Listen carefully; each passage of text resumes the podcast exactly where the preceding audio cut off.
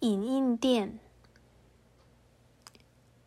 老士官长对我说：“这是他第一次印符文，却是第二次死了老婆。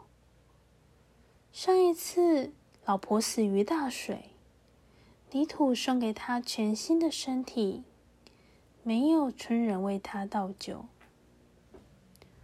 这次老婆是缅甸人，灵魂安静歌唱的基督徒。”总是在京剧中段将他摇醒。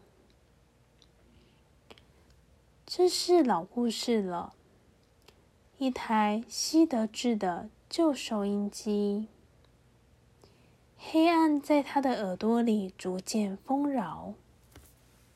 他对自己说：“没有什么好伤心的，只要玄孙出生，他就成了祖宗。”或是神龛上永远苦闷的面孔。外头黑暗也有了自己的功课。一扇历史的干玻璃，有些人看见风景，有些人看见自己。